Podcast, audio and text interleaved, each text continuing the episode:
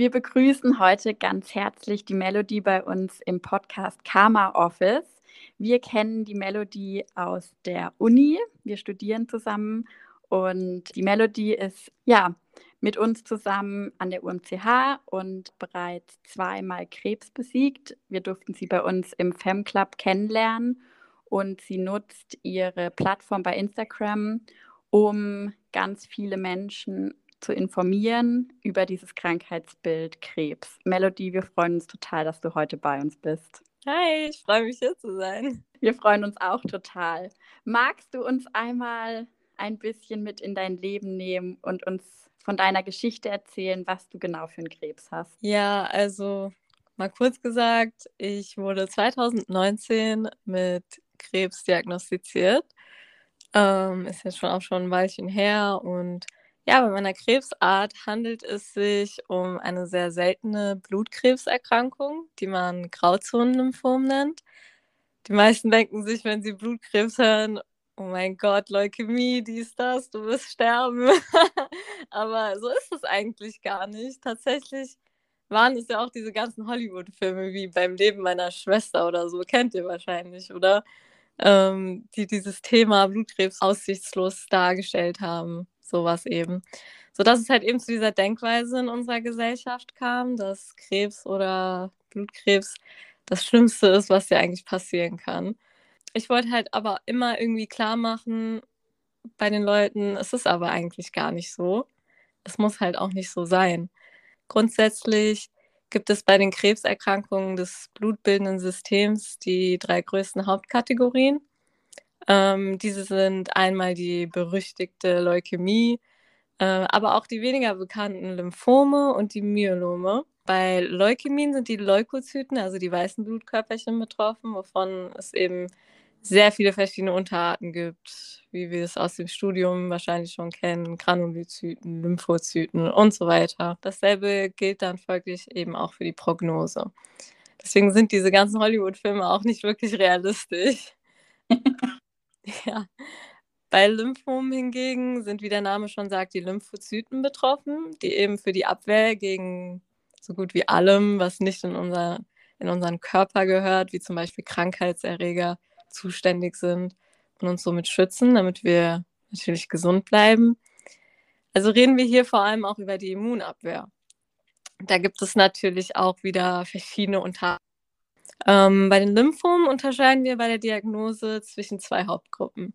Diese sind einmal das Morbus-Hodgkin-Lymphom, also Morbus-Hodgkin-Lymphome, wo eben die B-Lymphozyten zu den Bösewichten sozusagen werden und die Non-Hodgkin-Lymphome, also alles, was nicht Morbus-Hodgkin ist, worunter eben die verschiedensten Lymphozytenarten, auch die T-Zellen zu den Bad Guys werden können. Und ja, Myelome, also diese dritte große Gruppe, mal kurz erklärt, gehören tatsächlich zu den Non-Hodgkin-Lymphomen, da dort die Plasmazellen der B-Lymphozyten betroffen sind. Und ja, so viel erstmal dazu, kleines Vorwissen. Ähm, wie schon erwähnt, hatte ich aber ein Grauzonenlymphom. Und zwar kann es sehr selten auch mal passieren, dass eine Tumorprobe untersucht wird und der Pathologe sieht, okay, hier liegt ganz klar ein Lymphom vor aber es zeigt irgendwie Eigenschaften eines Morbus Hodgkin-Lymphoms und eines Non-Hodgkin. Also ganz komisch. Sehr weit im Vordergrund der pathologischen Diagnosestellung liegt hier eben die Bestimmung der Membranproteine, der Krebszellen. Ähm, also man hat eine Tumorprobe und das wird dann auf verschiedene Art und Weisen untersucht. Und zwar so genau, dass man im Endeffekt nachweisen kann, wie die Krebszellen genau aufgebaut sind. Und durch diese Membranproteine die man halt dadurch bestimmen kann, kann man auch bestimmen, von welcher Art von Zelle, also zum Beispiel ob jetzt B- oder T-Lymphozyten, eine entartete Krebszelle eben abstammt. Und ähm, weil bei Krebs ist es ja so, ah, wir haben eine kleine Zelle, die im Körper rumschwimmt und ihren Aufgaben nachgeht und bam, auf einmal hat diese Zelle nicht mehr alle Latten am Zaun und fängt an, sich unkontrolliert zu vermehren und vergisst eigentlich, was ihre Aufgaben im Körper waren. Und ihr einziges Ziel ist es nur noch, sich zu vermehren, zu vermehren, zu vermehren. Jetzt mal ganz einfach gesagt. ähm, wenn diese Zelle mal eine B-Zelle war, also ein Lymphozyt, dann hat die sozusagen ein gewisses Design, einen bestimmten Aufbau. Und dazu gehören auch eben diese Proteine, die an ihrer Zellmembran sind. Beim Morbus Hodgkin-Lymphom findet man typischerweise die Membranproteine oder auch Antigene nennt man sie, CD30 oder auch CD15. Äh, bei Non-Hodgkin-Lymphom kann man andere Antigene finden, wie zum Beispiel bei mir CD20 gefunden wurde. In meinem Fall ähm, wurden nicht nur Membranproteine gefunden, die für Non-Hodgkin-Lymphome typisch sind, sondern halt eben auch welche, die für Morbus Hodgkin typisch sind. Und deshalb sagt man dann, dass der Patient sich in diesem Fall sozusagen in einer Grauzone bewegt. Daher der Name eben Grauzonenlymphom. Also habe ich sozusagen eine Mischung aus einem Morbus Hodgkin-Lymphom und einem Non-Hodgkin-Lymphom. Was mich auf jeden Fall noch interessiert, erstmal danke für den wirklich schönen Ausblick. Was mich auf jeden Fall noch total interessiert, wie das bei dir eigentlich damals überhaupt ähm, herausgefunden worden ist. Also hattest du irgendwie Symptome mhm. oder gibt es in der Familie irgendjemand oder ähm, beides sogar. also ich wurde im Jahr 2019 diagnostiziert. Da war ich äh, gerade mal 19 Jahre alt. Also ich werde jetzt 23 Jahre alt.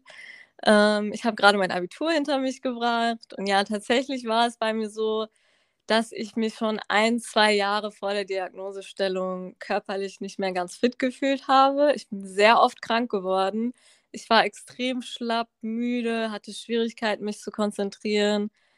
Also ich habe mich teilweise echt in die Schule geschleppt. Ich hatte auch echt oft sehr, sehr viele Fehltage. Meine Kondition ist auch immer schlechter geworden mit der Zeit. Ein Jahr oder so vor der Diagnose bin ich dann auch mal zum Lungenarzt. Der hat nicht mal irgendwie großartig einen Bluttest oder ein Bild oder eine bildgebende Untersuchung gemacht, sondern nur einen Lungenfunktionstest und das Ganze dann halt als Asthma abgestempelt. Ging alles ganz zackig. ja, ähm, dann habe ich bis zur Diagnosestellung mein Bestes versucht, irgendwie klarzukommen, war immer extrem gestresst wegen meinen Noten für mich stand nämlich schon seit der Mittelstufe fest, dass ich Medizin studieren werde. Deshalb habe ich mich da schon sehr krass gestresst und fertig gemacht, um halt eben die benötigten Noten zu bekommen. Kennt ihr wahrscheinlich beide auch. Da könnten wir noch mal einen ganzen oh, ja. drüber halten. Ja. ja, genau. Ja, das waren dann halt echt die miesesten zwei Jahre meines Lebens, muss ich ehrlich sagen ich hatte auch seit dem Kleinkindalter, also seit ich eigentlich denken kann, äh, mit Depressionen, Zwangsstörungen zu kämpfen. Und obwohl ich eigentlich immer so eine Person war, die immer alles schnell, schnell fertig kriegen wollte und sich selber unter den krassesten Leistungsdruck gesetzt hat, im Abschluss gesagt, okay, ich beruhige mich jetzt mal für ein Jahr, reise erst, reise irgendwo hin und mache alles, was ich schon immer mal machen wollte und fange dann nächstes Jahr mit dem Studium an. Ich kann mich noch erinnern an den Abend meiner Abschlussfeier.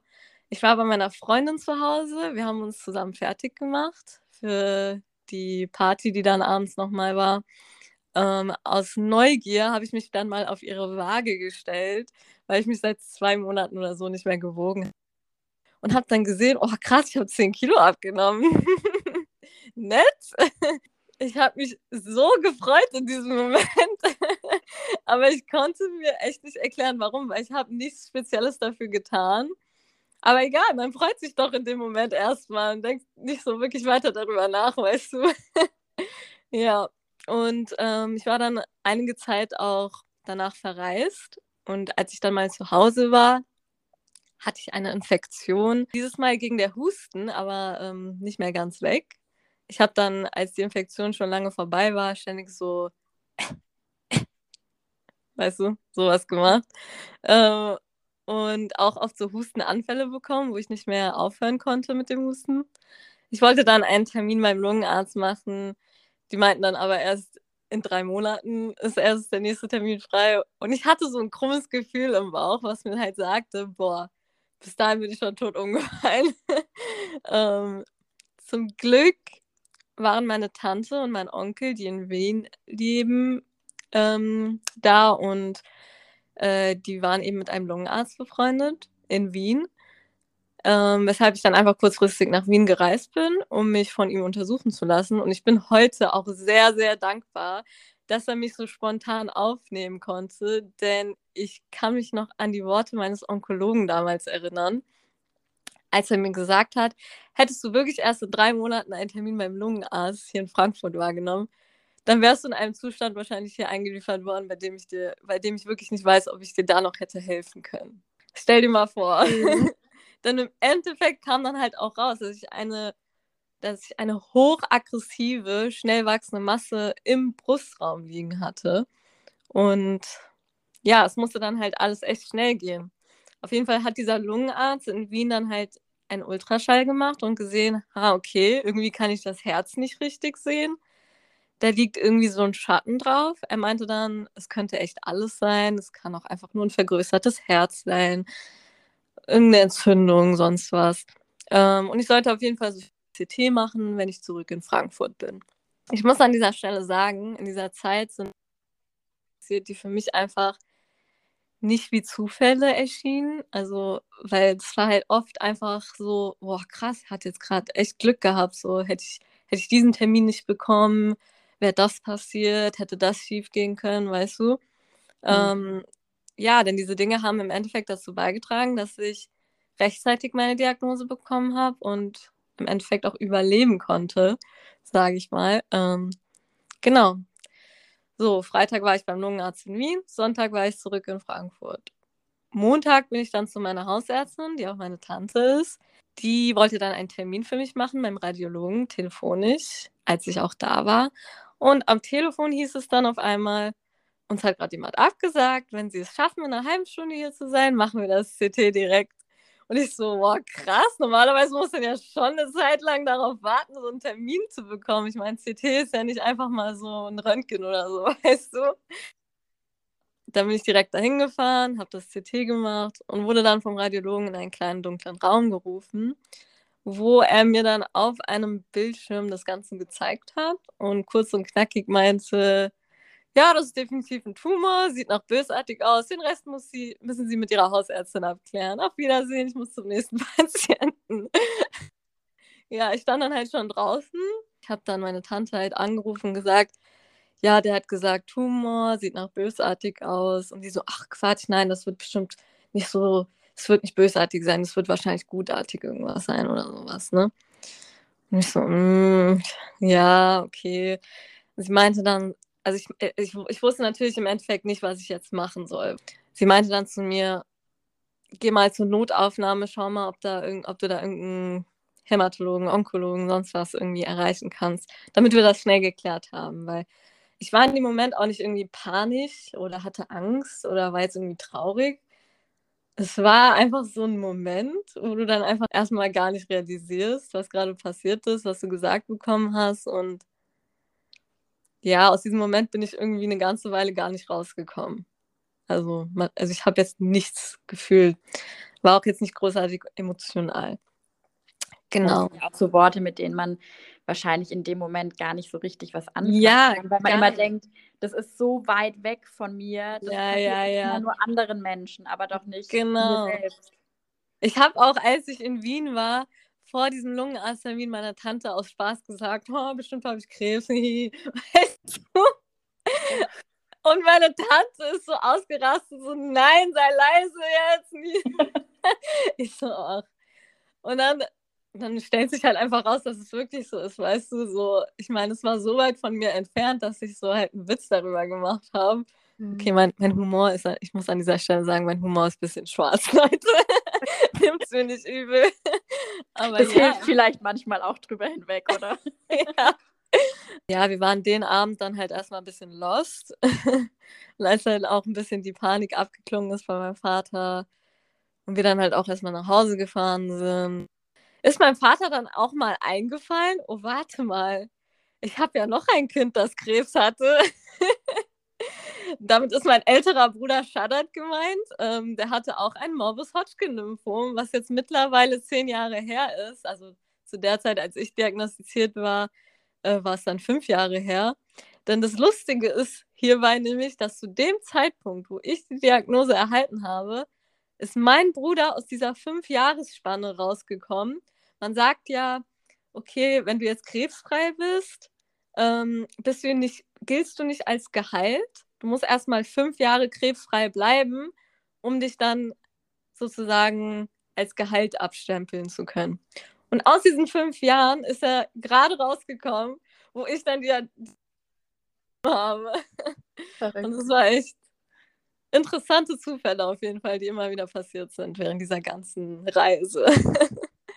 ja. Hatte eigentlich ansonsten noch jemand, also nur dein Bruder oder auch noch irgendjemand anderes bei euch in der Familie? Also hat noch mehr auch irgendwie Morbus Hodgkin oder? Ähm, also Lymphome, Blutkrebserkrankungen, soweit wir wissen, eigentlich gar nicht. Mhm. Nur so mütterlicherseits andere Krebsarten, Kehlkopfkrebs oder Lungenkrebs oder sowas. Aber Blutkrebserkrankungen gar nicht eigentlich. Also naja. nicht, dass wir das irgendwie nachverfolgen könnten. Genau. Ja, aber ich und mein Bruder waren beide in der Familie die Kinder. Also wir sind insgesamt vier Kinder. Ähm, wir haben einmal meinen ältesten Bruder, dann meinen Bruder, der auch Krebs hatte, Shadat, und dann kommt mein jüngster Bruder, der aber immer noch älter ist als ich, der Schein. Ähm, und ich und mein Bruder Shadat, wir waren immer so die zwei Kinder gewesen, die echt, also also bei mir hat es erst bei der, ab der Pubertät angefangen. Mein Bruder ist schon krank auf die Welt gekommen. Er ist echt sehr, sehr oft krank geworden. Also er war eigentlich ständig krank. Genau, solche Probleme mit dem Immunsystem und allem hatte er immer. Bei mir hat es auch, ab dem Zeitpunkt, wo ich in die Pubertät gekommen bin, hat es auch angefangen, dass mein Immunsystem einfach nicht mehr wollte und ich echt ständig krank geworden bin. Und das ist ja auch ein Problem. Ähm, das sind diese Lymphome, ähm, Hodgkin-Lymphom, alles das sind ja die, also der Fehler und das Problem liegen letztendlich im Immunsystem, bei den Lymphozyten, bei der Immunabwehr. Und das, das kann, da kommen, da können so viele verschiedene Faktoren zusammenkommen, die eben dann diese Erkrankung auslösen können. Ähm, genau, es, also man kann es natürlich nie genau sagen. Ähm, oft äh, es ist auch nachgewiesen worden, dass es auch was mit dem EBV-Virus zu tun haben könnte, dem Epstein-Barr-Virus. Das ist eine Art Herpesvirus.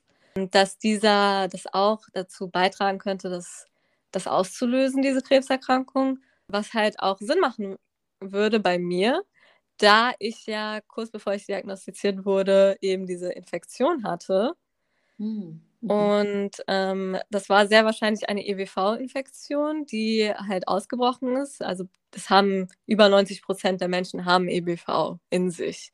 Da, bei den meisten bricht das halt so in den Kindheitsjahren aus. Bei manchen kann das ähm, mit Faktoren, die da auch mit einspielen, einem schlechten Immunsystem und so weiter, ähm, kann das eben zu dieser Krebserkrankung führen, zu einem Lymphom auch. Und Genau, bei mir wurde dann halt auch in der Tumorprobe äh, aktive, also beziehungsweise dieser Nachweis von EBV, von einer EBV-Infektion in diesen Tumorzellen gefunden. Deshalb geht man davon aus, man kann es nie, letztendlich nie 100 Prozent, dass das so dieser triggernde Faktor im Endeffekt gewesen sein könnte, als ich eben diese Infektion hatte und so grippeähnlich im Bett lag damals und was auch eben diesen Husten ausgelöst hat. Ne? Genau, und ja, so war das dann eben. Und ja, als mein Vater dann eben eingefallen ist, dass wir zu diesem Onkologen gehen können, den mein Bruder damals hatte, ähm, sind wir letztendlich auch bei diesem gelandet. Und das ist dann ab da alles richtig ins Rollen gekommen. Es musste auch schnell gehen, da, wie gesagt, der Krebs hochaggressiv war und somit auch schnell am Wachsen war. Ähm, erst wurde eine Probe entnommen durch eine Operation. Ähm, der Tumor lag nämlich äh, im Brustbereich auf Herz und Lunge sozusagen, hat sich aber nirgendwo reingefressen, also noch nicht, zum Glück. Ähm, genau. Und solange eben Histologie und Pathologie am Arbeiten waren mit dieser Probe, musste ich eben währenddessen Vorbereitungen treffen, wie zum Beispiel Eizellen entnehmen und einfrieren lassen, da die Chemotherapie eben unfruchtbar machen kann. Und ja, das hat auch erst mal zwei, drei Wochen gedauert, bis sich das geklärt hat. Es war auch echt eine Tortur, die ich nicht nochmal machen würde. Ähm, ich musste mir einen Port implantieren lassen. Wird mit einer Vene verbunden, die ans, äh, zum Herz geht eben. Und ja, das ist dann halt dafür, dass man nicht jedes Mal bei Blutabnahmen und Therapien irgendwas in den Arm äh, gestochen bekommt, also die da irgendwie großartig rumstechen und nach Venen suchen. Diese ganze Tortur kann man sich einfach ersparen, wenn man sich so ein Port implantieren lässt, weil da kann man einfach, zack, einmal reinstechen in diesen Port und Blut abnehmen, Therapie reinführen, Infusion einführen, alles Mögliche. Also sehr gute Sache auf jeden Fall. Genau, solche Vorbereitungen musste ich eben treffen. Ähm, ich habe auch angefangen, mich mit dem Thema mehr zu beschäftigen, zu recherchieren, weil ich einfach neugierig war. Und ja, es hat mich auch interessiert, weil ich halt schon immer auch Medizin studieren wollte. Und für mich, ich habe das die ganze Zeit beim ersten Mal, als ich diagnostiziert wurde, auch während der Therapie und alles, war ich jetzt nie so die großartige Heulsuse, sage ich mal, oder irgendwie die großartig emotionale Person, weil für mich hat sich das alles wie so ein Praktikum angefühlt, wie so ein vormedizinisches Praktikum, weil ich so einfach zum ersten Mal diese ganzen Sachen gesehen habe, so einen Einblick in die ganze Arbeit bekommen habe. Ja, ich fand das halt sehr interessant alles. Wurde halt auch alles an mir gemacht, weißt du? Das heißt, ich habe das alles so erlebt. Und das sind Erfahrungen, die ich gemacht habe, die mir später mal als Ärztin einen großen Vorteil geben werden. Ganz Und, sicher, ganz ja. sicher. Hattest du eigentlich das Gefühl, dass du in dem Moment dich einfach auch selbst so ein bisschen schützt, weißt du, dass du das einfach so ein bisschen praktisch wie aus dieser Perspektive siehst, was du gerade erklärt hast, dass das einfach auch so ein ja. bisschen Schutzmechanismus war? Ja, auf jeden Fall auch komplett. Und ich bin auch froh drüber, weil du musst während der ganzen Sache echt einen klaren Kopf behalten. Du musst so blöd es sich auch anhört, so oft man es auch gesagt bekommt, positiv bleiben.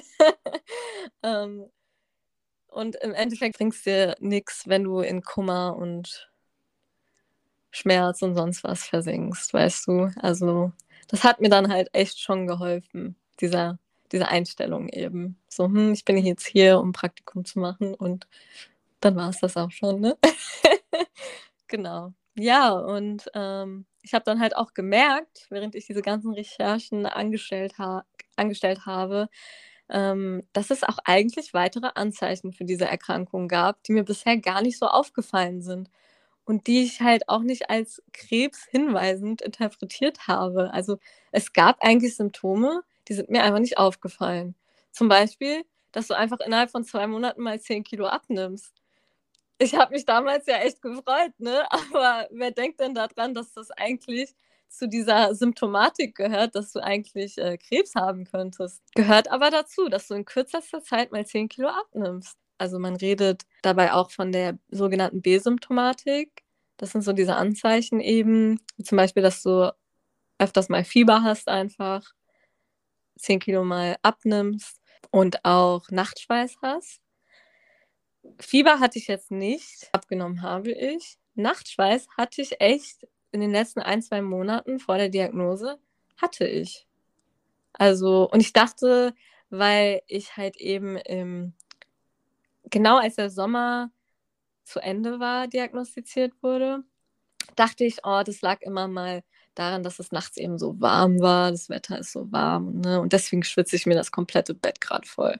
So, aber es war eigentlich schon echt abnormal. Also, wie nass ich nachts aufgewacht bin. Ich habe mir dabei echt nichts gedacht. Und das ja, ist ja wahrscheinlich auch irgendwie ganz gut, dass man irgendwie als junger Mensch geht man ja nicht direkt per se mhm. davon aus, so Richtig. ich habe jetzt Krebs, ne? Genau, das, was genau. wir vorhin auch schon gesagt haben, irgendwie, das ist immer so weit weg. Genau, ja, deswegen, ich habe mir echt nichts dabei gedacht und ja, habe es einfach ignoriert und dann später kam raus, oh, das sind Symptome, die ich hätte eigentlich ernst nehmen sollen. genau. Ja, dann ging halt auch schon die Chemotherapie los. Insgesamt sechs Zyklen sollte ich kriegen und ja, mit der Zeit ging die große Masse, die halt im Brustkorb lag, auch gut zurück. Man muss bedenken, es hatte schon eine ordentliche Größe, der Primärtumor. Ähm, es hat jetzt nichts gestreut oder so. Ich hatte keine Metastasen zum Glück. Ich hatte einfach nur einen sehr großen Primärtumor. Genau. Und der hat eben mein Herz und meinen rechten Lungenflügel bedeckt. Deswegen hat der Lungenarzt auch eben diesen Schatten auf dem Herz gesehen. Da ich am Ende noch ein bisschen was an Aktivität hatte an Krebszellen, wurde ich dann auch noch bestrahlt. Strahlung war aber gar kein Problem für mich. Also das ist echt nichts Schlimmes. So, du gehst dahin für paar Wochen, jeden Tag unter der Woche, ziehst dich in der Kabine um, machst den Teil frei, der bestrahlt wird, schwenkt das Gerät einmal hin und her um dich herum und spürst da auch nichts großartig. Und ja, dann bist du auch schon fertig. Und dann hieß es, du bist in Remission, leb dein Leben weiter. ja, und das Ding ist, dass damals schon ein gutes Stück an inaktiver Restmasse zurückgeblieben ist. Jedoch wird das halt nicht weiter therapiert oder so, weil es eben inaktiv ist. Man geht davon aus, dass es tote Restmasse ist. Die wird dann mit der Zeit vom Körper selber abgebaut. Ähm, ich war dann relativ schnell wieder auf den Beinen. Mein Leben habe ich weitergelebt. Habe auch sehr viel an meinem Leben geändert, von der Denkensweise her auch. Und ja, weil mir die Erkrankung halt schon echt auf eine harte Art und Weise die Augen geöffnet hat und mir auch vieles klar gemacht hat, was ich echt gebraucht habe zu der Zeit. Deshalb sage ich immer, Krebs ist eigentlich das Beste, was mir passieren konnte, weil es mir halt eben die Augen geöffnet hat und weil ich glaube, hätte mich der Krebs nicht umgebracht, hätte ich das selber gemacht. So krasse Probleme hatte ich damals. Ich habe dann auch wie geplant mit dem Medizinstudium angefangen, jedoch nicht hier in Hamburg, wo wir zusammen jetzt studieren, sondern das war noch woanders und ungefähr nach einem halben Jahr, nachdem ich als in Remission erklärt wurde, habe ich gemerkt, es geht gesundheitlich mit dem Befinden wieder abwärts. Im Januar 2021 hat es, glaube ich, mit starken Schmerzen in den Handgelenken angefangen die sich mit der Zeit auch äh, ausgeweitet haben.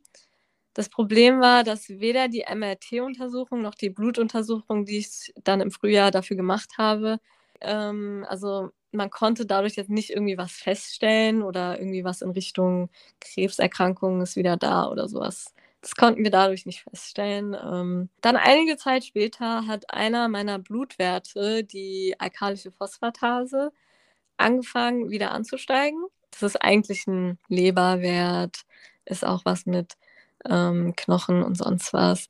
Ist eigentlich gar kein Tumormarker, so. Hat mir mein Onkologe auch gesagt. Ist eigentlich nicht so der Standard jetzt. Also hm. Ähm, es war komisch einfach bei mir, weil bei der Erstdiagnose war eben dieser AP-Wert auch angestiegen und dann haben wir gesagt, okay, ist jetzt halt für mich persönlich so ein Tumormarker.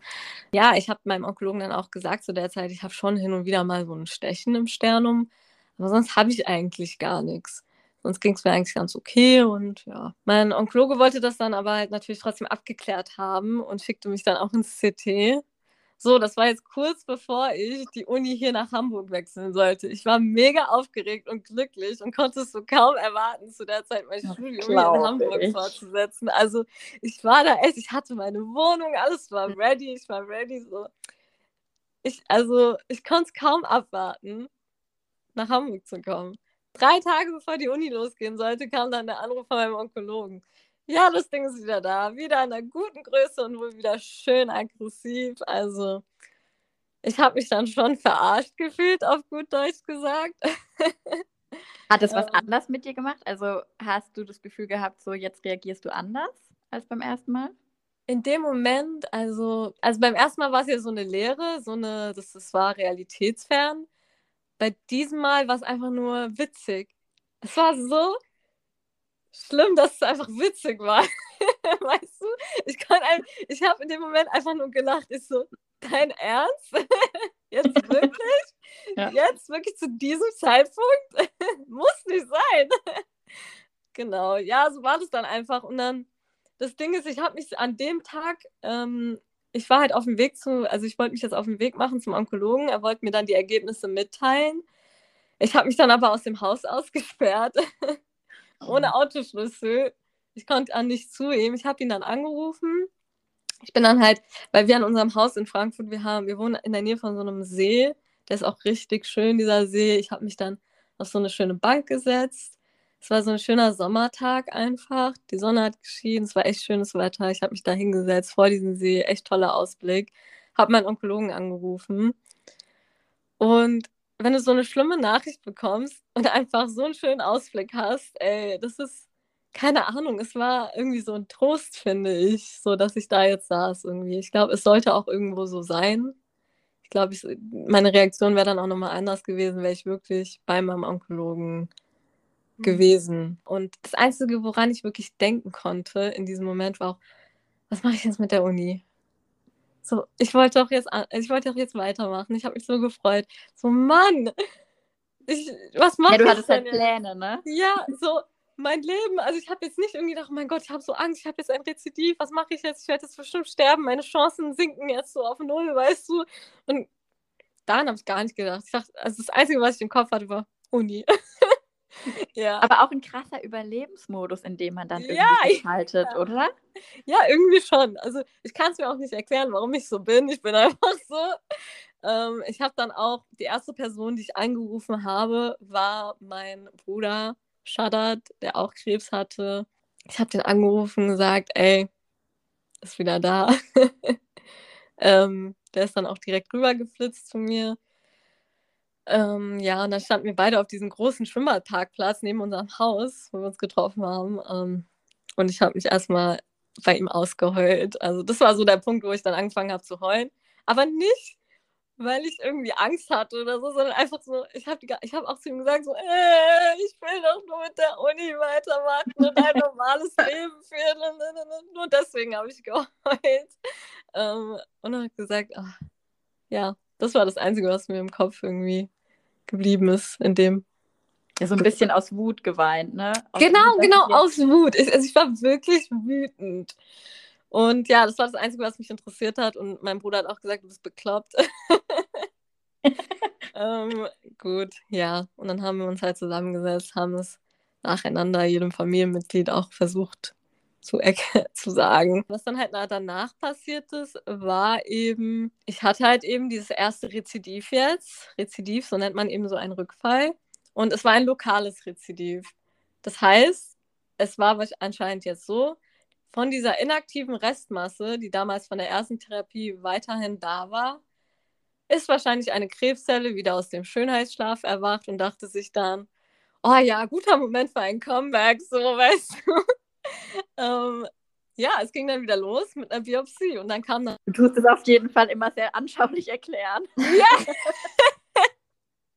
ich versuche das halt so auch ein bisschen mit Humor und so, weißt du. Ja, das ist ähm, wahrscheinlich eine gute Coping-Strategie. 100 mhm. Prozent, 100 Prozent. Ja, es ging dann wieder los mit einer Biopsie und dann kam dann raus, hm, also wir finden hier irgendwie keine Non-Hodgkin-Zellen mehr, nur noch klassische Morbus-Hodgkin-Zellen. Okay, aber natürlich kann man die Diagnose dann trotzdem nicht einfach ändern, da es ursprünglich trotzdem ein Grauzone-Lymphom war und das wird es auch für immer bleiben. Die Diagnose bleibt dann immer die Erstdiagnose. Da es aber kein festes Therapieprotokoll für Grauzonenlymphome gibt, wurde ich dann eben nach dem Protokoll für Morbus Hodgkin-Lymphom behandelt, welches eben vorsah, eine autologe Stammzelltransplantation zu machen, mit anschließender einjähriger Immuntherapie als Erhaltungstherapie sozusagen. So, was bedeutet autolog? Wir kennen die allogene Stammzelltransplantation, vor der wir uns alle fürchten und boah, krass, DKMS und all das. Ähm, die Allogene ist, wenn du von einem fremden Spender die Stammzellen gespendet bekommst. Die autologe Stammzelltransplantation, also das, das ist auch überhaupt nicht bekannt so, weil es halt nicht, also es wird auch in der Regel fast nur für Morbus Hodgkin-Lymphome eingesetzt, also nur sehr wenig für andere Krebsarten.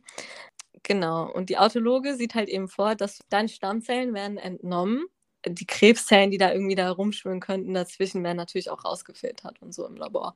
Und dann musst du dich einer Hochdosis Chemotherapie unterziehen, die sozusagen das komplette System nochmal zurücksetzen soll. Also wirklich nochmal an diesem Nullpunkt, dass du nochmal an diesem Nullpunkt ankommst und das nochmal von neu gestartet wird, sozusagen. Wenn ein Computer ein Virus hat, den du so nicht ähm, wegbekommst, was machen die Leute da, die Fachkräfte?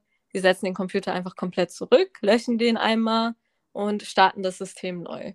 Also installieren das System neu. Und das passiert bei einer Stammzelltransplantation. Das System wird neu installiert. Und zwar das Immunsystem, die Abwehrfunktion. All das. Und ähm, das versuchst du dann halt erstmal autolog mit deinen eigenen Stammzellen. In der Hoffnung, dass die Erkrankung nicht so weit ist, dass dir deine eigenen Stammzellen, die ja noch nicht differenziert sind oder so, dir da noch raushelfen können. Weißt du, dass sie dir da mhm. irgendwie noch helfen können. Mhm. Und dass halt eben durch diese Hochdosis-Chemotherapie jede letzte einzelne Krebszelle da wirklich wegkommt. Das ist so das Ziel der autologen Stammzelltransplantation. Gut. Ah, darf ich ähm, da mal fragen, hattest du da von dieser ähm, Chemotherapie, hattest du da Nebenwirkungen? Ja, auf jeden Fall. Also jeder Patient hat andere Nebenwirkungen natürlich. Ähm, ich hatte, ich bin da noch gut weggekommen von, sage ich mal. Ich hatte so die Standardsachen, Übelkeit. Alles ließ sich mit Medikamenten super in den Griff kriegen. War alles super. Natürlich fühlst du dich die komplette Therapiezeit über sehr schlapp und flau und halt, du bist halt nicht belastbar und sowas und bist immer sehr müde und so. Aber das Schlimmste lässt sich wirklich in den Griff kriegen und deswegen ist es auch gar nicht so schlimm im Endeffekt. Ja, meine schlimmste Erfahrung bei der ersten Therapie das ist also, die Chemotherapie setzt ja darauf, dass sie schnell teilende Zellen angreift. Und das sind eben Krebszellen.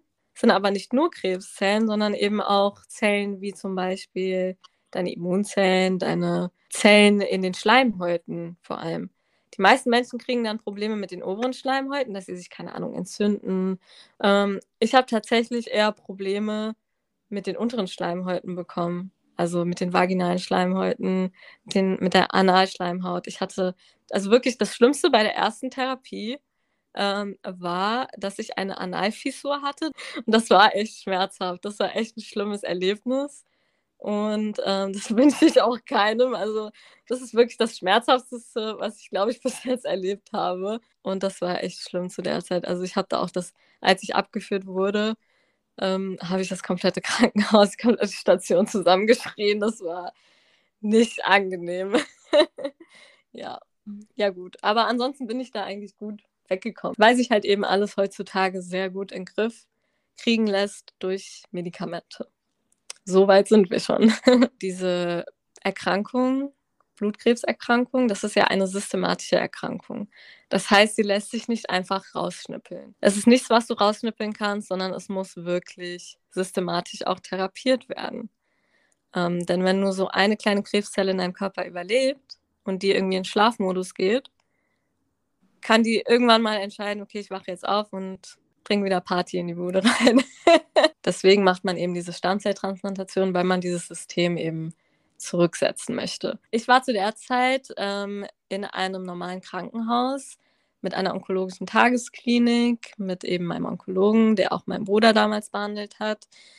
Ähm, die haben leider Stammzelltransplantation nicht mehr angeboten, da die Nachfrage einfach nicht da war. Deswegen wurde ich zur Uniklinik geschickt in Frankfurt.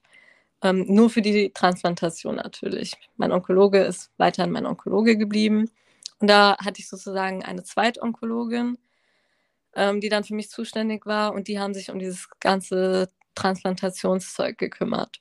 Ähm, bevor man jetzt in die Transplantation geht, muss man erstmal zwei, also in der Regel zwei Zyklen einer Konditionierungschemo machen, die darauf ansetzt, dass du mit so wenig Krebs wie möglich in die Transplantation gehst und das Ganze schon mal irgendwo konditionierst im Idealfall natürlich krebsfrei in die Transplantation gehst. War das bei dir so dann? Ja, das, das ist eine gute Frage, die ich dir jetzt beantworten werde. Und zwar habe ich dann eben diese zwei Zyklen Chemo bekommen. Das war eine platinhaltige Chemo. Das heißt wirklich, das Platin, das Metall war in dieser Chemo enthalten und das ist extrem toxisch. Das Toxischste, was ich in meinem Leben wahrscheinlich bis jetzt bekommen habe, denn ich habe von dieser Chemotherapie Nierenversagen bekommen. Ich habe aber auch ähm, eine Hörschädigung dadurch erlitten, weshalb ich jetzt auch hörgeschädigt bin, wegen dieser Chemo. Dumm gelaufen, war dann halt so. Und ich dachte mir dann so, es muss es doch irgendwie wert sein, oder? Weil es musste ja irgendwie sein. Im Endeffekt war es das aber alles gar nicht wert, weil wir dann rausgefunden haben, weil vor der Transplantation, also vor der Hochdosis-Chemo und allem, musst du eine PET-CT-Untersuchung machen, die nochmal alles klar aufzeigt, wo du jetzt gerade stehst. Und dann kam raus, das hat halt mal gar nichts gebracht. Das ist jetzt schlimmer geworden, ist größer geworden, da ist noch was gekommen und so war das dann bei mir. Und dann hieß es, okay, diese Chemo hat nicht funktioniert, also bist du jetzt chemoresistent. Chemotherapie funktioniert bei dir nicht mehr. So, zum ersten Mal kam ich an diesem Punkt an, wo ich Angst bekommen habe, mhm. wo ich mir dachte, okay, ich werde jetzt sterben. I'm done for. Mhm. Das war's. Mhm. Ist vorbei. Weil ich einfach so eine seltene Krebserkrankung habe und jetzt hat das nicht funktioniert und jetzt geht gerade alles irgendwie schief. Ist vorbei. ja, und darauf habe ich mich dann auch schon eingestellt. Ich habe angefangen, über Sachen nachzudenken, von denen dachte ich, die sind noch ganz weit von mir entfernt. Ich habe mir überlegt, was schreibe ich in mein Testament und sowas. Testament mit 19 Jahren. nee, ich mhm. war 20 zu der Zeit, aber ja. Die Ärzte wussten an der Uniklinik Frankfurt auch nicht wirklich, wie weiter, wie geht es jetzt mit mir weiter, so, weil das hat jetzt nicht funktioniert. Und zu der Zeit war auch Corona. Das heißt, die Ärzte waren alle komplett überfordert. Ähm, die wussten gar nicht, wohin mit sich und echt blöd gelaufen in der Uniklinik und äh, ich habe mich da auch nicht mehr wohl gefühlt. Ich habe auch gemerkt, okay, diese Ärzte, die haben einfach gerade keinen Nerv für so einen Fall für mich. Und das ist das Beste, wenn ich jetzt einfach zu jemandem gehe, dem das wirklich an, am Herzen liegt, der mich gesund sehen will, dass ich zu jemandem muss, der wirklich gerade so die Nerven beibehalten kann, und weiß, wo, wie wir jetzt weitermachen können und schnell auch Entscheidungen treffen kann, weil ich habe nach diesem, nachdem wir erfahren haben, das hat jetzt nicht funktioniert, habe ich einfach mal ein, zwei Wochen warten müssen, wie es jetzt weitergeht. In diesen Tagen gemerkt, es wird immer schlimmer. Es ähm, wächst immer weiter. Ich konnte in den letzten Tagen auch nicht mehr richtig atmen. Ich musste mich ständig so gebückt halten ich war die ganze Zeit nur im Bett. Ich musste mich ständig so gebückt halten, damit ich meinen Lungenflügel irgendwie ein bisschen noch Raum geben konnte zum sich ausbreiten, zum Atmen. Und es, es wurde auch immer schmerzhafter. Ich habe auch schon die größte, die höchste Dosis an Ibu genommen, die ich nehmen durfte und sonst was. Und ich habe dann die Geduld verloren und gesagt, okay, geht jetzt nicht mehr. Also ich habe dann meinen Primäronkologen wieder kontaktiert und gesagt, hier, die schaffen das jetzt nicht in der Uniklinik, ich muss jetzt zu euch zurück. Also du, du, du musst jetzt wieder so das Steuer in die Hand nehmen für mich. Und das hat er dann auch gemacht. Genau am nächsten Tag hat er mich dann auch einberufen und gesagt, wir fangen jetzt damit an. Und zwar hieß es damals auch schon bei den anderen Ärzten, ähm, dadurch, dass Chemotherapie bei dir nicht mehr funktioniert, weichen wir jetzt auf Immuntherapie aus. Das ist eine neuartige Therapieform. Immuntherapie ist halt eine gezieltere Therapie. Das ist nicht tox, das ist nicht so toxisch wie Chemotherapie. Das schädigt deine anderen Zellen nicht so, sondern äh, Immuntherapien sind äh, zum Beispiel Antikörper oder sonst was, die wirklich genau auf diese Strukturen deiner Krebszellen abzielen und nur diese in der Theorie angreifen. Genau. Mein Onkologe hat dann entschieden, wir werden jetzt mit ähm, dem Checkpoint-Inhibitor Pembrolizumab weitermachen. Das ist, wie gesagt, eine Immuntherapie ähm, und die greift eben Rezeptoren an den Krebszellen an. Wir, wir, haben nicht mal irgendwie großartig vorher getestet, ob die überhaupt bei mir vorliegen. Das war jetzt rein experimenttechnisch. So hoffentlich funktioniert das. Wie ging es dir zu der Zeit dann in der Situation? Also ich war so in meiner Hoffnung beraubt, dass ich dachte, okay, Hauptsache ich kriege irgendwas. Und ja, weiter habe ich mir jetzt auch nicht wirklich den Kopf drüber gemacht. Ich habe wirklich nachts im Bett gelegen, habe zu dem Freundchen da oben gerufen, bitte lass es jetzt endlich irgendwas funktionieren, weil ich kann so nicht weitermachen. Also deswegen. Der Lebenswillen war trotzdem einfach da. Der Lebenswille war da, aber in manchen Situationen auch einfach war ich müde und konnte nicht mehr. Natürlich, solche Situationen gab es auch. Aber ich wollte leben, na, na klar. ja, und dann ähm, haben wir mit dieser Therapie angefangen, alle drei Wochen, 30 Minuten Infusion war das. Ähm, nach zwei Zyklen habe ich dann mein erstes CT gemacht, meine erste Untersuchung. Und zwei Zyklen, insgesamt 60 Minuten Infusion, die ich da gemacht habe, mit keinerlei Nebenwirkungen, wirklich gar nichts. Nach zwei, nur zwei Gaben, hieß es dann im Februar 2022, dieser fette Tumor in dir ist einfach nur durch diese 60 Minuten kurz da rumsitzen komplett tot. So. Was, also erstmal so klar denkt man, boah, krass, was ein Wunder. Aber man denkt sich dann auch im Nachhinein, warum musste ich so viel leiden durch Chemotherapie und sonst was, wenn es auch so einfach hätte gehen können. Und es kann auch wirklich so einfach gehen, aber unser System ist einfach noch nicht so weit.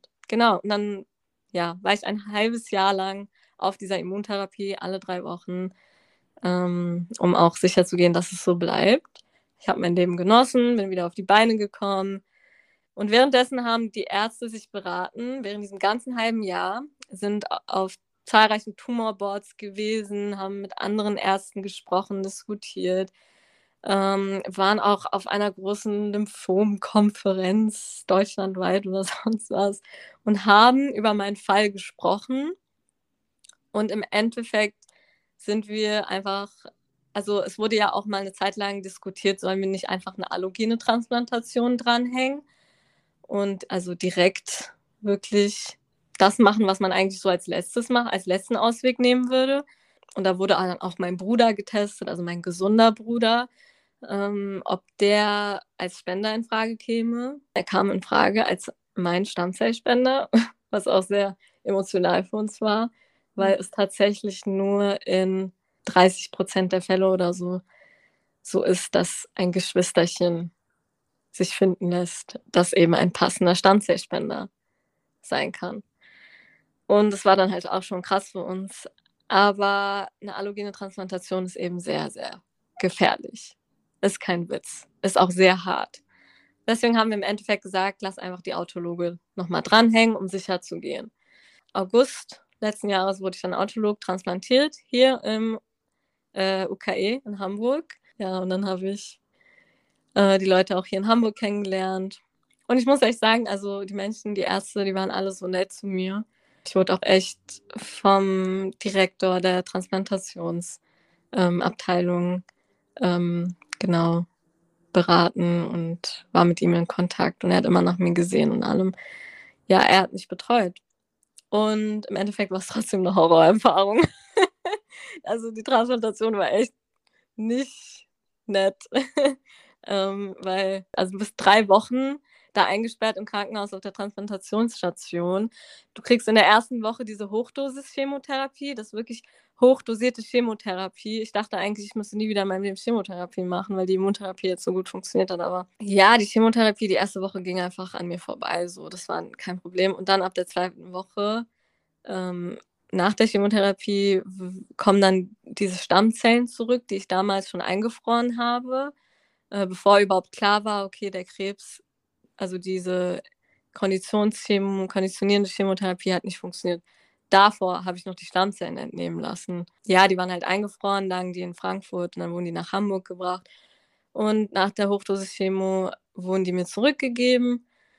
Und ja, dann bist du noch zwei weitere Wochen da im Durchschnitt ähm, und wartest eben darauf, dass das Immunsystem wieder hochfährt, damit du wieder in die große, weite Welt raus kannst.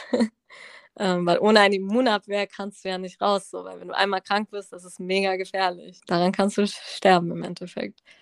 Und dann ähm, nach drei Wochen konnte ich endlich raus aus der Hölle da. Und äh, ja, eben ab dem Zeitpunkt, wo die Stammzellen auch wieder zurückkommen, fangen dann auch die Nebenwirkungen der Chemotherapie an, der Hochdosis-Chemo. Und das war echt. Also, ich glaube, ich war eine Woche lang am Stück gar nicht bei mir. Ich lag nur im Bett. Ich hab, ähm, ich war schon auf Opiaten, weil ich solche Schmerzen hatte. Also ich hatte hauptsächlich Probleme mit dem Magen-Darm-Trakt. Und ich bin auch ehrlich, ich habe äh, da auch wegen ähm, Durchfall und sonst was, im Endeffekt musste ich Windeln tragen. Dazu stehe ich jetzt auch. Aber ja, ich war dann halt so, es war echt, echt eine miese Zeit.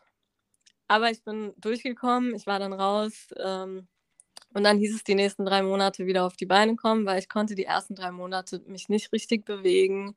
Mein Kreislauf war echt ganz unten. Ähm, ich habe echt fast jeden Tag, ich glaube, ich habe jeden Tag gereiert. So. Also ich habe echt jeden Tag übergeben. Ich konnte noch nicht richtig essen, weil ich konnte auch in den letzten zwei, ein, zwei Wochen, in denen ich in der Transplantation im Krankenhaus war, habe ich nichts mehr gegessen. Ich wurde künstlich ernährt. Ähm, und ja, das musste ich halt alles wieder lernen. Und das hat halt so ungefähr drei Monate gebracht. Nebenbei habe ich auch weitergemacht mit der Uni hier in Hamburg. Ich habe dann die Chance bekommen, das online erstmal weiter mitzumachen. Ähm, und nach drei Monaten bin ich wieder hier an der Uni persönlich angetanzt. Noch mit einem Gehstock am Anfang. Kann ich mich dran erinnern, aber es ging irgendwie. Ich habe mich da einfach gezwungen und man muss sich auch zwingen. Also wenn man schnell wieder auf die Beine kommen will, muss man sich zwingen einfach. Ist einfach so. Und ja, jetzt bin ich seit einem Jahr krebsfrei. oh, ich krieg Gänsehaut am ganzen ja. Körper. wow. Ja. Wow, du hast so eine inspirierende Geschichte, also mit Höhen und Tiefen und ja. also mich hast du persönlich echt mitgenommen. Du hattest deine Brüder erwähnt und deinen Papa und ähm, dass du auch als erstes deinen Bruder angerufen hast, als du die ja. zweite Mal gehört hast von deinem Onkologen. Mhm. Welche Rolle haben deine Familie oder deine Freunde gespielt während der Zeit und ähm, nach der Diagnose? Wie sind, wie generell, wie sind die denn auch damit umgegangen? Also man kann sagen, meine Familie hatte ja fünf Jahre, bevor ich die Diagnose erhalten habe, ja auch schon die Erfahrung mit meinem mhm. älteren Bruder gemacht wurde aus der Sache damals sehr rausgehalten, weil ich hatte auch nicht so die beste Beziehung zu der Zeit zu meinem Bruder. Deshalb habe ich das meiste davon nicht wirklich mitbekommen oder wahrgenommen irgendwie. Bei ihm war es ja dann auch relativ schnell wieder vorbei. Bei ihm kam ja auch nichts wieder zurück oder so. Bei ihm ist es gut gelaufen. Meine Familie war halt nicht daran gewöhnt, im Endeffekt beim Rezidiv, dass es auch mal in die andere Richtung gehen kann. Ne? Und die Diagnose ganz am Anfang erhalten habe, war mein Vater der Erste, der was davon wusste. Und ich habe mich auch mit ihm darauf geeinigt, dass wir in der Anfangszeit erstmal nicht großartig darüber reden vor anderen, niemandem was darüber erzählen. Ich habe das auch meiner Familie immer stückweise so erzählt, also wirklich mhm. ähm, jede Person nacheinander. Und ähm, ja, die gehen alle unterschiedlich damit um. Also mein Vater versucht da hart zu bleiben. Mein Vater war auch für mich immer so die härteste Person die stolzeste Person auch. Für mich war er immer so die stärkste Person auf der Welt überhaupt. Ist halt der Papa, ne?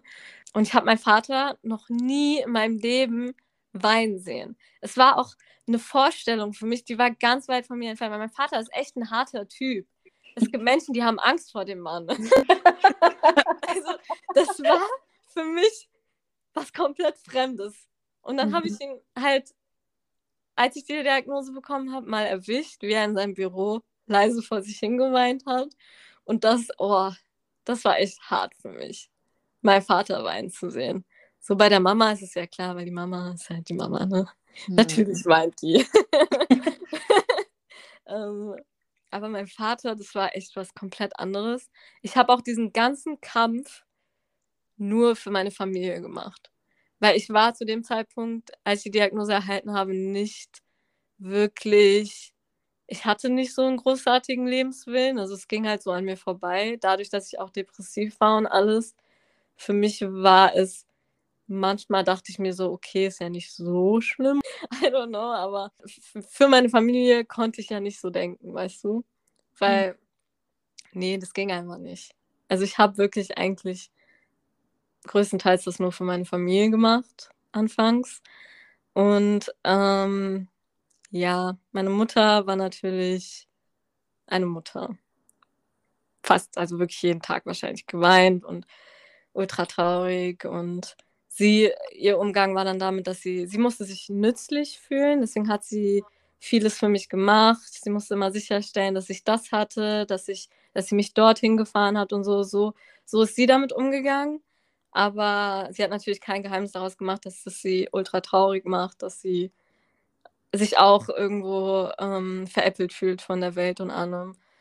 Und klar, also ich, ich meine das auch ernst, wenn ich sage, Familie und Freunde, die, die trifft das mehr als sich selber als Patienten. Wirklich. Die leiden mehr darunter als du selber. Vor allem deine Eltern. Mhm. Mein anderer Bruder, der halt Krebs hatte, der war halt so meine Bezugsperson, die Person, die halt diese Erfahrung auch hatte und äh, an die ich mich halt wenden konnte, mit der ich mich austauschen konnte und alles. Aber er war halt auch sehr paranoid, also er ist auch als Person sehr paranoid. Deswegen war er sehr, also er ist, glaube ich, von meiner Familie die nervigste Person. mit meiner Mutter halt zwei nervigste Personen überhaupt. Weil die echt die ganze Zeit zehnmal, zwanzigmal dieselben Fragen stellen und echt jeden Tag anrufen und fragen, oh, was hat der Onkologe diesmal gesagt? Ne, ne. Ach, Mann. Ja, aber ich kann es auch verstehen. Mein anderer Bruder, der auch mein Stammzellspender dann ist sozusagen, also hätte sein können, ähm, der ist so der Entertainer in unserer Familie. Der ist so die lustige Person. Klar, der hat auch seine eigenen Probleme und sowas. Ähm, ja, und er war auch der erste von den Brüdern, dem ich das erzählt habe. Er ist sehr, sehr, ein sehr, sehr emotionaler Mensch. Dem geht das sehr ans Herzen und er kann auch nicht so gut damit umgehen. Aber das Gute ist, er ist wirklich so der Entertainer. Wenn er merkt, die Stimmung ist nieder, der macht was dagegen. Der erzählt Witze, der benimmt sich wie ein Dummi und der bringt uns halt alle zum Lachen, weißt du? Also er ist schon ein echt lustiger Mensch und das schätze ich sehr, sehr an ihm. Also, weil einfach in solchen dunklen Zeiten, in solchen blöden Zeiten ist es gut, jemanden zu haben, der dich dann doch zum Lachen bringt und dich einfach ablenkt. Aber er mhm. war so die Person, die mich davon abgelenkt hat, von der ganzen Sache. Also von dem ganzen Negativen, von den negativen Gedanken und sowas. Und genau, deswegen bin ich da sehr dankbar für. So jeder hatte in meiner Familie seine eigene Rolle in der Sache, wisst ihr? Mhm. Und diese Rollen haben die auch gut gespielt, spielen sie auch weiterhin. Und dafür bin ich, wie gesagt, sehr, sehr dankbar. Berührt mich auf jeden Fall total. Ja. Da erzählt. Man muss auch sagen, meine Familie besteht aus verrückten Menschen. So Sympathisch finde ich das. mein, mein, mein Vater ist wenn der irgendwie äh, nicht mit einer Situation klarkommt, der löst das mit Aggression. Also zum Beispiel, ich war mal im Krankenhaus, ich hatte Probleme. Ich weiß nicht mehr, was es genau war, aber dann war da halt so ein Assistenzarzt oder so und der meinte dann, ja, wir warten mal ab. Und mein Vater ist dann ausgerastet, oh, worauf wollen Sie denn warten? Sie müssen ihr doch jetzt helfen und ne, ne, ne. Und dann ist er halt einfach gegangen, ohne weiter darüber zu reden. Und dann hat mein Vater das komplett, die komplette Station, den Gang zusammengeschrien, du Arschloch. Und ne, äh, das war schon peinlich so. also, man, also man muss auch sagen, meine Familie hat mich echt oft vor Ärzten und medizinischem Personal blamiert. Wirklich, sehr, sehr oft. Und naja, wahrscheinlich einfach auch aus Angst und Liebe. Ja, sowieso, sowieso. Ja, meine Mutter ist auch jeder kennt sie, jeder kennt die Frau. Einfach weil sie die Frau erlebt haben. ja, also es sind schon echt lustige Sachen passiert, auch im Krankenhaus und allem, die im Endeffekt dann jetzt halt lustige Stories sind, die man erzählen kann. Und meine Freunde, meine Freunde, die waren halt eben meine Freunde, die waren immer für mich da. Ich hatte immer ein, einen kleinen Kreis, aber dafür einen richtigen Kreis, einen echten Kreis an Freunden die sich meinem Humor auch anpassen. Klar, diesen vielen ging es sehr, sehr nah. Ähm, viele wussten nicht, wie sie damit umgehen sollten, aber haben mich auch bewundert. Viele Freunde habe ich erst nach der ersten Diagnose kennengelernt, die ich, mit denen ich heute so eng bin. Und natürlich weiß man auch nie, was wirklich in den, Kopf, in den Köpfen von anderen vorgeht. Äh, viele haben mir auch gesagt, sie wollen mir sagen oder machen und sind daher auch sehr achtsam und laufen so auf Eierschein bei mir. Aber ich habe immer sichergestellt, ich habe immer versucht, soweit es ging, transparent mit Freunden, Familie und sonst was zu sein und klar, wo meine Grenzen sind, was ich alles machen kann, was man alles mit mir machen kann, was man zu mir sagen kann, was man zu mir sagen darf was ich auch alles machen darf ähm, und so weiter. In der Hoffnung, dass die jetzt nicht immer, oh mein Gott, ich muss jetzt darauf achten, was ich vor ihr sage und oh, die ist doch krank, die kann doch nicht bestimmt mit uns feiern gehen oder sowas. Ich habe immer klargestellt, was sie machen können, was sie sagen können von mir. Und das wissen meine Freunde auch. Und ja, das sind halt so, beide Seiten müssen sich da bemühen, wirklich transparent miteinander umzugehen. Hast du eigentlich jetzt so für unsere Zuhörer auch nochmal so ein Tipp, weil das Thema Krebs ist ja trotzdem auch immer noch so ein Tabuthema in unserer Gesellschaft. Ja. Einfach jetzt nicht, wenn es um deine Freunde geht oder deine Familie, sondern vielleicht, also vielleicht sind es auch die gleichen, in Anführungszeichen, Ratschläge, aber nochmal irgendwie sowas, was du mitgibst, wie man damit irgendwie umgehen kann. Mm, ich denke, dadurch, dass halt immer mehr junge Leute auch an Krebs erkranken und auch Social Media dafür benutzen, um aufzuklären und zu zeigen, hey, ich bin mehr als nur diese Erkrankung. Und so schlimm, wie ihr euch das alle vorstellt, muss es eben nicht immer sein, ist es oft auch nicht. Dadurch machen wir momentan einen großen Schritt in die richtige Richtung. Ich und viele andere, die ich kenne, machen das ja auf Social Media, um einen Einblick in diese Welt zu geben und auch andere Betroffene äh, zu ermutigen. Ich sage auch immer, das Beste, was es gibt, ist, einen anderen Menschen zum Lachen zu bringen. Deswegen ist der Umgang mit dem Thema meistens mit Humor bei mir verbunden. Ich lache mich also selber einfach aus, weil die Situationen manchmal einfach zu, zu, zu witzig sind. Einfach so blöd, dass sie einfach witzig sind, weißt du? Mhm. So, ja. Auch der, der schwarze Humor kommt dann manchmal auch aus mir raus. Und ich bin dann auch, ich bin wirklich davon überzeugt, dass das auch der richtige Umgang, zumindest bei mir, so ist mit diesem Thema. Jeder Mensch muss natürlich selber für sich rausfinden, wie er damit umgehen kann. So, so, dass es halt zu ihm am besten passt. Aber ich denke wirklich, für den ersten Schritt kannst du mit Humor nichts falsch machen. Ja, Lachen ist ja auch die beste Medizin. Wie Richtig, man... ist so, ist so.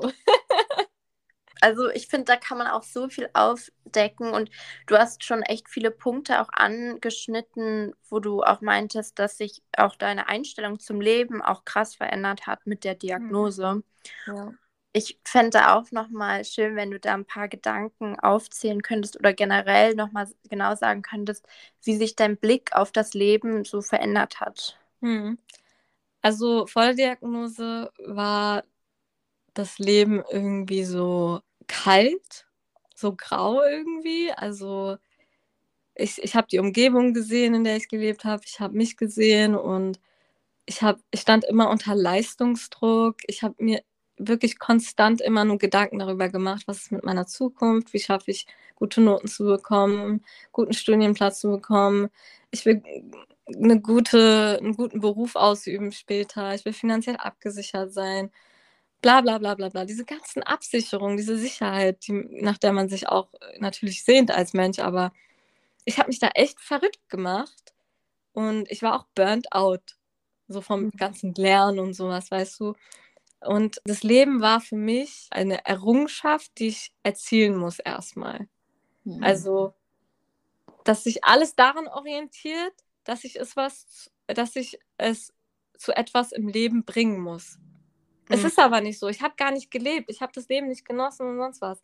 Ich habe erst nach meiner Diagnose gelernt, wo ich wirklich mal dem Tod in die Augen gesehen habe und so nah, so nah dran war, hat es mir die Augen geöffnet, boah, das Leben ist schon mehr als das. Das Leben ist mehr als Noten, als Arbeit, als Geld verdienen. Das Leben ist rauszugehen, die Welt zu sehen, zu lieben, zu essen, zu riechen, diese ganzen Sachen, das ist das Leben eigentlich. Das Leben ist nicht Geld oder Materialismus oder sonst was. Also das ist, das Leben ist fühlen und nicht arbeiten, arbeiten, arbeiten, arbeiten. Weißt du, ähm, das ist so dieses Hauptding, was sich an meiner Denkensweise auch verändert hat. Und ja, bei mir musste halt auch alles immer geplant werden. Also wirklich, für mich musste alles immer so einen strikten Plan haben, den ich befolgen muss und wenn ich das nicht befolge, wenn da was schief läuft, ist es ein Desaster, ist ein Weltuntergang. Nee, so sollte das Leben nicht funktionieren. Also man muss spontan sein, man muss Dinge erleben, man muss echt glücklich sein im Leben, man muss mehr lachen und das Leben halt genießen, weil Leute, das Leben ist so kurz. Wirklich oh, ja. so kurz. so mach was draus. Mhm. Ja, ich finde, dadurch, dass wir jetzt halt auch total in einer Leistungsgesellschaft leben, ne? Und ich meine, allein, dass du das sagst, du, ich meine, du warst 18, 19, wo du trotzdem dachtest, ich muss tun und ich muss diesen Beruf erzielen und so weiter, ne? Ja. So in so jungen Jahren schon eigentlich zu vergessen, woraus das Leben eigentlich besteht. Und es ist schade, dass es so eine Diagnose benötigt eigentlich, ne? Mhm. um aufzuwachen und zu gucken, okay, eigentlich muss ich dankbarer sein für das, was ich gerade habe und für den mhm. Körper, den ich gerade habe und das für Familie und Freunde. Und also ich finde das so schön, dass du das auch für dich mitgenommen hast. Und ja. ich meine, man, man kann das nicht schönreden, was du erlebt hast und was du durchgegangen bist, aber ich finde es so eher beeindruckend, dass du daraus eigentlich was Gutes mitgenommen hast, um mhm. einfach weiterzugehen. Genau, ja, auf jeden Fall. Ja. ja, und irgendwie jetzt ja auch das Leben als Geschenk siehst. Sowieso, komplett. Also, es ist auch so. Das mhm. Leben ist ein Geschenk. ja. Trotz allem. Und Klar. das von dir ja. zu hören, das gibt Mut. Ja. Das gibt Kraft. Ja. Aber ja, du stehst da auch niemals alleine. Also da sind so viele Menschen dran beteiligt, auch Ärzte und sonst was. Deswegen. Gibt es denn noch was, was du den Menschen oder unseren Zuhörern mit auf den Weg geben möchtest? Naja, also registriert euch als Stammzellspender. Sehr wichtig. Go Geht Blut spenden. Leute, ihr wisst nicht, wie viel Bluttransfusion ich schon gebraucht habe. So braucht jeder Krebspatient. Also es ist so wichtig, Blut zu spenden, Stammzellspender zu werden. Ihr könnt Leben retten. Und das ist auch ein tolles Gefühl, ein Lebensretter zu sein. Ähm, und ja, ich bin, also ich will im Endeffekt, will ich auch äh, mal kurz gesagt haben, auch an die Studenten da draußen und alles, ähm, die jetzt angehende Ärzte sind. Ähm, ich habe schon so viele Ärzte erlebt. Ich hatte wirklich großes Glück gehabt, denn ich habe den absolut besten Onkologen zur Seite gestellt bekommen, den man eigentlich haben kann, als junge Person vor allem. Ähm, und es ist schwer heutzutage, weil es wäre toll, wenn sich einige Ärzte, auch angehende Ärzte, mal klar machen könnten, dass wenn du eben an so einer Erkrankung, schweren Erkrankung erkrankst, äh, dann ist der Weg zur Genesung oder wenigstens zur Lebensqualitäterhaltung von zwei Hauptdingen abhängig. Zu 50 Prozent ist dieser Weg von dir selbst abhängig, also von deinen Gedanken, deiner Einstellung, was du bereit bist zu tun, um besser zu werden und so weiter. Die anderen 50 Prozent machen meiner Meinung nach aber der Arzt aus. Du musst, du musst echt gerade bei Krebserkrankungen einen guten, passenden Arzt finden, mit dem du zufrieden sein kannst. Und ich hatte echt Glück gehabt, ähm, weil ja, ich habe schon so viele Ärzte erlebt, die von Grund auf eine falsche Einstellung haben.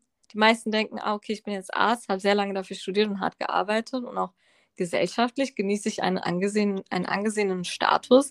Also fühlen sich die meisten eben wie eine gewisse Autoritätsperson in gewisser Hinsicht. Sie fühlen sich höher gestellt als ihre Patienten. Und deswegen haben sie auch immer recht und das, was sie sagen, muss getan werden, sonst wird das nichts mit der Genesung. Und es gibt auch nichts anderes, was man tun kann. Das ist falsch, Leute. Viele machen den Job leider auch aus den falschen Gründen, aus den falschen Motivationsgründen. Und diese Einstellungen führen dann dazu, dass man den Patienten nicht mehr richtig zuhört, dass man sich gar nicht für das Wohl des Patienten interessiert, weil es ja nur ein Mensch von vielen, mit dem man eigentlich auch privat nichts zu tun hat. Ne? Und das ist ein Problem. Mein Onkologe zieht mich immer in allem mit ein. Er informiert mich über alles, er diskutiert mit mir, er achtet auf meine Grenzen, er weiß, was ich gerade nötig habe und was nicht. Er, er hört sich an, was ich zu sagen habe, er weiß, welche Fragen er stellen muss. Er kommuniziert mit mir auf einer freundschaftlichen, sozialen Ebene. Er arbeitet mit mir zusammen als Team. Er trifft Entscheidungen mit mir zusammen als Team und er sieht uns auch als Team. Und das ist es, was alle Ärzte und angehende Ärzte erstmal verstehen müssen. Ihr seid in dieser Sache niemals ein Solo-Player. Du und dein Patient zieht diese Sache gemeinsam durch. Ihr seid ein Team und nur gemeinsam kommt ihr auch ans Ziel. So rettest du ein Leben. Das ist einfach ein so wichtiger und entscheidender Aspekt in der Patientenversorgung. Und das wird den Studenten gar nicht klar gemacht. Deswegen will ich das hier auch klar machen, den Studenten, die hier auch zuhören, den Ärzten, die hier auch zuhören. Viele Ärzte machen den Patienten auch unnötig viel Angst. Leute, das müsst ihr nicht. Ich verstehe ja, ihr müsst, also ich kann es komplett nachvollziehen. Ihr müsst euch absichern und sowas. Ihr müsst alle Nebenwirkungen dem Patienten vortragen. Aber ihr müsst dem Patienten keine Angst machen. Und das muss man halt auch erstmal hinbekommen. Und klar, das braucht Übung, das braucht Zeit. und man braucht praktische Erfahrung, aber man muss auch irgendwie The Theorie von praktischer Erfahrung abgrenzen können. Und mein Onkologe konnte das immer so gut, also kann das so gut. Er hat auch so ein Vertrauen zu mir, dass ich das alles schaffen werde. Er gibt mir Sicherheit, strahlt selber auch Sicherheit aus. Im Vergleich zu anderen Ärzten, die ich erlebt habe, die mir immer nur Angst gemacht haben und Panik ge geschoben haben. Das muss nicht sein. Gebt euren Patienten Sicherheit, zeigt ihnen, dass ihr das Vertrauen in euren Patienten habt, dass sie das schaffen werden und bleibt einfach gechillt. Weil mein, mein Onkologe konnte das, kann das wirklich gut. Er, er kann echt gut gechillt bleiben. Er weiß auch ganz genau, wie man mit jungen Menschen umgeht.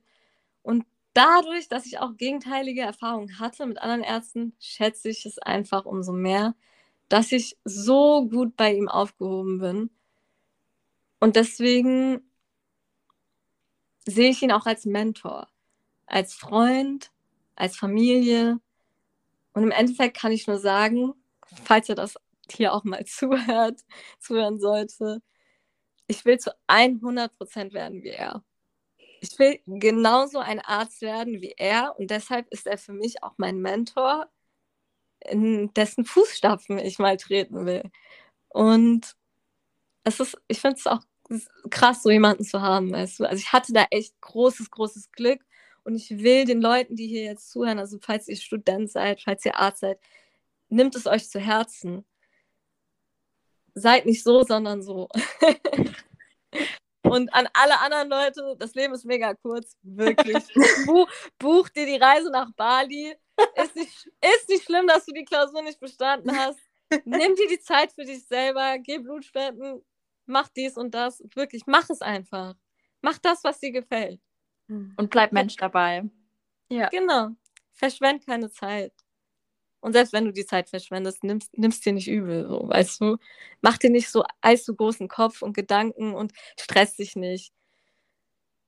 Geh einfach durchs Leben, wie als wäre es das Schönste der Welt. So schöne und wichtige Abschlussworte. Also auch Vielen, vielen Dank, Melodie, für das Gespräch. Ich Danke. also ich glaube, Marina und ich, wir könnten beide noch Stunden dir zuhören. Auf jeden Fall, dem kann ich nur beipflichten. Ja, wirklich vielen, vielen Dank auch, auch für deine Ehrlichkeit, für deine Offenheit, dass du einfach deine Lebensgeschichte mit uns geteilt hast. Und wie ich vorhin schon gemeint habe, das gibt einfach so viel Mut, es gibt Kraft, da ist so viel Liebe, da ist so viel Lebenswille, da ist so viel Lebensfreude in dem, was ja. du uns jetzt gerade gesagt hast. Ja, ich danke euch auf jeden Fall, dass ich die Möglichkeit hatte, hier ja. mal meine Geschichte auch zu erzählen.